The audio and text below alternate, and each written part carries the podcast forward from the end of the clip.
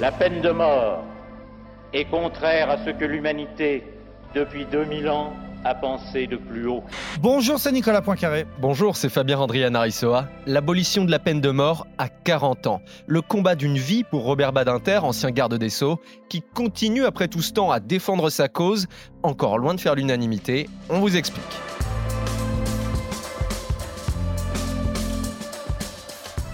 La dernière cigarette est refusée et pour en finir, on le presse de terminer son verre. Il boit la dernière gorgée. Ces mots sont ceux de Monique Mabelli, magistrate qui a assisté à la dernière exécution en France. C'est de tout cela qu'il faut parler pour raconter la peine de mort. Deux bonnes raisons d'écouter ce podcast avec Nicolas. Alors, on va vous raconter l'histoire du dernier exécuté, Amida Djandoubi. Il a été guillotiné dans la cour de la prison de Marseille en, en 1977. Il se trouve, Fabien, que tu avais rencontré sa dernière victime. Tu vas nous raconter. Et puis, on va parler aussi de l'histoire du dernier condamné à mort, Philippe Maurice, qui lui a été sauvé par la victoire de François Mitterrand en 1981. Il se trouve que c'est moi cette fois qui l'ai longuement rencontré. Expliquez-nous le monde. Un podcast RMC. Nicolas Poincaré. Fabien Randrian Aressoa. C'est quelque chose aujourd'hui qui nous paraît euh, complètement hors du temps, mais il y a encore 44 ans, on guillotinait des criminels en France. Le dernier à avoir été exécuté de cette façon, Nicolas, c'est Amida Djandoubi. Oui, et je m'en souviens d'ailleurs. Je me souviens qu'on se réveillait le matin en 1977, j'avais 15 ans, et on entendait à la radio ce matin un homme a été guillotiné dans la cour de la prison des Baumettes à, Marseille. Ça marque parce qu'effectivement, c'était quand même quelque chose. On était le dernier pays euh, d'Europe hein, à pratiquer la peine de mort. Alors, Jean Doubi, c'est un, Tunisien, il avait 27 ans, c'était un, ouvrier qui a eu un, grave accident du travail, il s'est fait écraser sa jambe par un tracteur et il a fallu l'amputer sur place. Bon, c'est quand même quelque chose de particulier. Il s'est retrouvé unijambiste, mais surtout avec des fortes douleurs fantômes qui se poursuivaient. Il a commencé à consommer des médicaments contre la douleur qui mélangeaient à des médicaments et il est devenu à moitié barge et totalement pervers. Alors il a eu une première compagne qu'il a rencontrée à, l'hôpital, puis qu'il a larguée. À ce moment-là, il s'est mis avec deux autres femmes, une sorte de couple à, trois.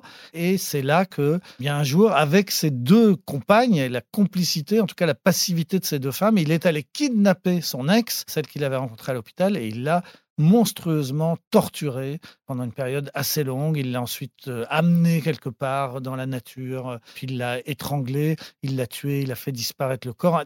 Un, acte absolument barbare et épouvantable. Mais c'est pas fini. Quelques jours après, ces deux compagnes euh, tombent sur une jeune fille de 15 ans qui est en fugue. Jean Doubi en profite en fait et il va de nouveau torturer cette jeune femme pendant un temps extrêmement long puisqu'il va la séquestrer un mois. Alors là, d'habitude, c'est moi qui te raconte toujours des histoires, Fabien, mais là, il se trouve que cette histoire-là, tu la connais beaucoup mieux que moi parce que tu as eu l'occasion de rencontrer cette dernière victime du dernier guillotiné. Oui, parce que Ouria, après tout ce temps, eh bien, elle a décidé que ça y est, elle pouvait parler, il fallait raconter son histoire. Elle n'a jamais vraiment eu droit de citer dans cette affaire. Hein. Amida Jandoubi, il a été condamné à mort euh, parce qu'il a tué son ex-compagne, donc Elisabeth Bousquet. Et on a presque laissé de côté l'histoire de Ouria parce que à l'époque, elle avait 15 ans. C'était une mineure isolée. Elle était en fugue. Et elle se baladait dans Marseille lorsque ces deux femmes qui vivaient avec Amida Jandoubi lui ont dit, elle était un peu en haillon, écoute, viens à la maison, euh, mange un peu, et puis euh, tu reprendras des forces, et puis tu repartiras après avoir passé une bonne nuit de sommeil. Sauf que quand elle est arrivée dans l'appartement, Amida Jandoubi est là. Et juste après qu'elle ait eu le temps d'aller se doucher, eh bien, elle se rend compte qu'en sortant de la douche, ses vêtements ont disparu. Et à partir de là, elle sent que le piège se referme et qu'en fait, elle ne va pas du tout pouvoir euh, quitter ce lieu-là, puisque Amida Jandoubi était vraiment quelqu'un de très pervers, c'est-à-dire que il aimait torturer au-delà de au-delà des viols qu'elle subissait très régulièrement, il y avait des, humiliations et puis des véritables tortures en fait mmh. qu'elle endurait euh, avec de l'électricité, avec toutes sortes de choses. Et le pire dans cette histoire, c'est que les deux femmes qui vivaient avec Amida Jandoubi, finalement, ne venait pas en aide à Ouria. Ça, c'est quelque chose qui l'a vraiment marqué encore euh, aujourd'hui. C'est que ces deux femmes, finalement, faisaient presque le rôle de, garde et la porte n'était pas fermée. Et pendant un mois, eh bien, elle n'osait pas passer la porte parce qu'elle se disait aussi, voilà, peut-être qu'il va revenir à ce moment-là et si là, il me croise dans l'escalier, il me tue. Et un jour, elle a trouvé le courage de franchir cette porte et c'est ce moment-là qu'elle nous raconte dans le podcast L'Instant où avec Dominique Rizet, donc qui est produit par BFM TV. J'ai même pas regardé ce qu'elle faisait. Je suis partie. Je suis sortie comme ça. J'ai peur. Qu'est-ce qui va se passer? Est-ce qu'il va revenir? Est-ce qu'il n'est pas derrière la porte? Est-ce qu'il n'arrive pas maintenant? J'ouvre la porte, la route était, était vide. Je marche, je marche, mais très vite, très vite, très vite. J'arrivais pas à courir, mais j'essayais de marcher très vite, le plus vite possible. Donc voilà le, récit de la dernière victime du euh, dernier euh, exécuté absolument euh, épouvantable. Donc parfois on dit que le dernier exécuté en France c'est Christian Ranucci, le pullover rouge, à propos duquel on a un doute sur sa culpabilité. Donc on croit que le dernier exécuté était peut-être un innocent, ce qui plaide en faveur de l'abolition. Mais c'est une erreur. Le dernier exécuté français, il n'était pas innocent du tout. C'était un barbare, un tortionnaire. Et, tu viens Fabien de nous raconter cette histoire. Donc il va être ensuite condamné à mort par la cour d'assises des, des Bouches-du-Rhône. Valéry Giscard d'Estaing refuse sa grâce et il est exécuté donc le 10 septembre 77 au Beaumet. Et il y a donc une juge d'instruction à l'époque, je crois, qui est convoquée pour assister à cette euh, exécution qui va venir et qui va décider pour l'histoire de noter tout minute par minute. On a donc le récit complet et parfaitement détaillé de cette dernière exécution. Quand Monique Mabellier rentre chez elle, elle écrit ces quelques mots. Le condamné réclame une autre cigarette, fume lentement.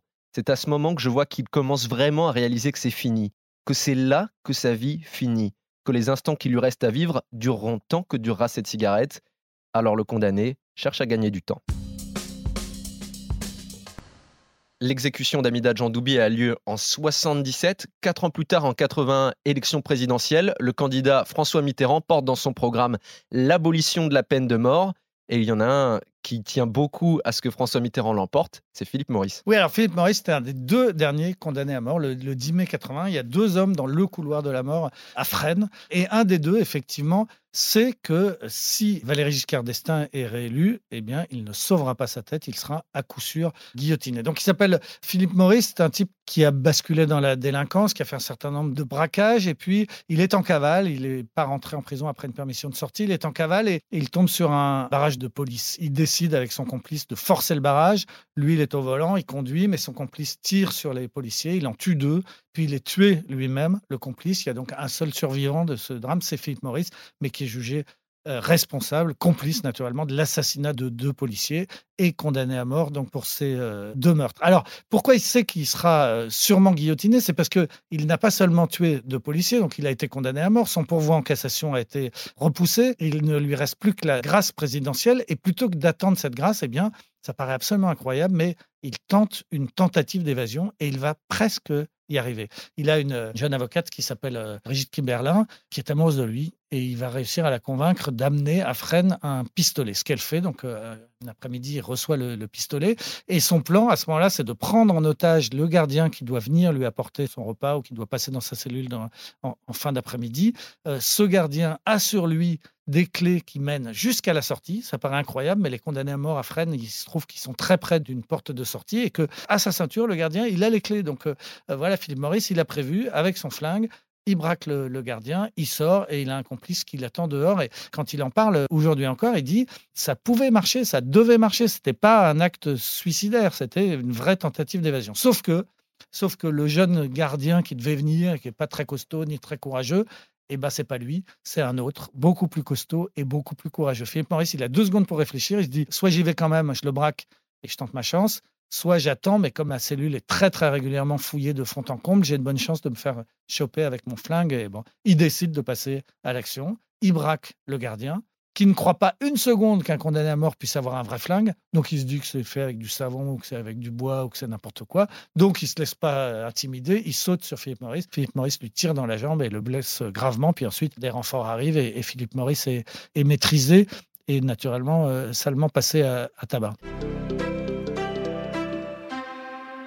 À ce stade, Philippe Maurice sait qu'avec un double meurtre plus une tentative d'évasion où il blesse un gardien, là, il n'a aucune chance d'éviter le couloir de la mort. Non, Valéry Giscard d'Estaing l'avait laissé entendre. Il aurait pu ordonner l'exécution avant l'élection, mais comme l'élection était très proche, il avait repoussé et il avait laissé entendre que s'il était réélu, il ne gracierait pas euh, Philippe Maurice. Sauf que donc Philippe Maurice, il sait tout ça. Et donc le 10 mai, bah, qu'est-ce qu'il fait? Il, il attend le résultat de l'élection. Il est dans sa cellule qui est grillagée. Derrière le grillage, il y a un gardien qui dit pas un mot et qui écoute la radio. Ils écoutent la radio comme ça l'un et l'autre sans se parler. Et puis à 20h, on entend François Mitterrand est élu président de la République et Philippe Maurice fait yes, j'ai sauvé, j'ai sauvé ma tête et de fait, euh, il est sauvé. Le lendemain, il y a son avocat Robert Badinter, futur garde des Sceaux, qui vient le voir à Fresnes. Donc là, tout de suite, le regard des gardiens un peu sur Philippe Maurice change puisque voilà, son avocat est, le futur euh, ministre. Et puis François Mitterrand est investi euh, et quatre jours après l'investiture de Mitterrand, il le gracie. Donc c'est le dernier gracié, le dernier qui aurait pu être exécuté et qui ne l'a pas été.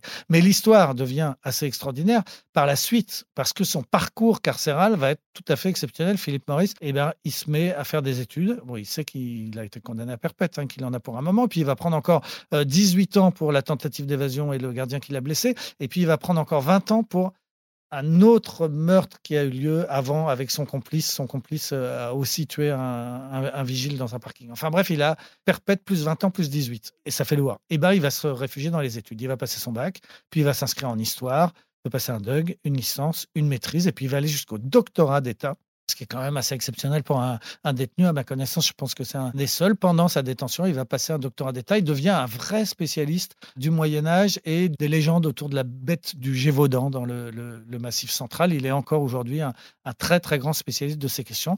Il va faire 20 ans de prison il est libéré.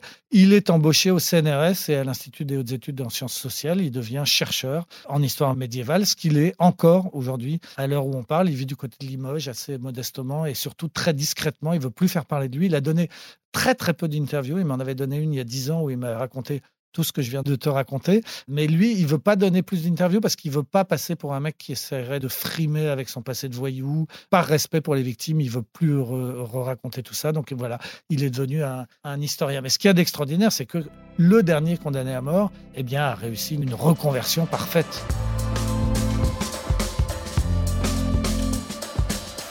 C'est la fin de ce nouvel épisode d'Expliquez-nous le monde. Merci à vous de l'avoir suivi. Si ce podcast vous a plu, abonnez-vous. Nous sommes sur toutes les plateformes de streaming, sur le site et l'application RMC. Parlez-en autour de vous, prenez soin de vous. À la semaine prochaine. À la semaine prochaine, Fabien. Retrouvez Nicolas Poincaré dans Apolline Matin. Tous les jours à 6h20 et 7h50 sur RMC.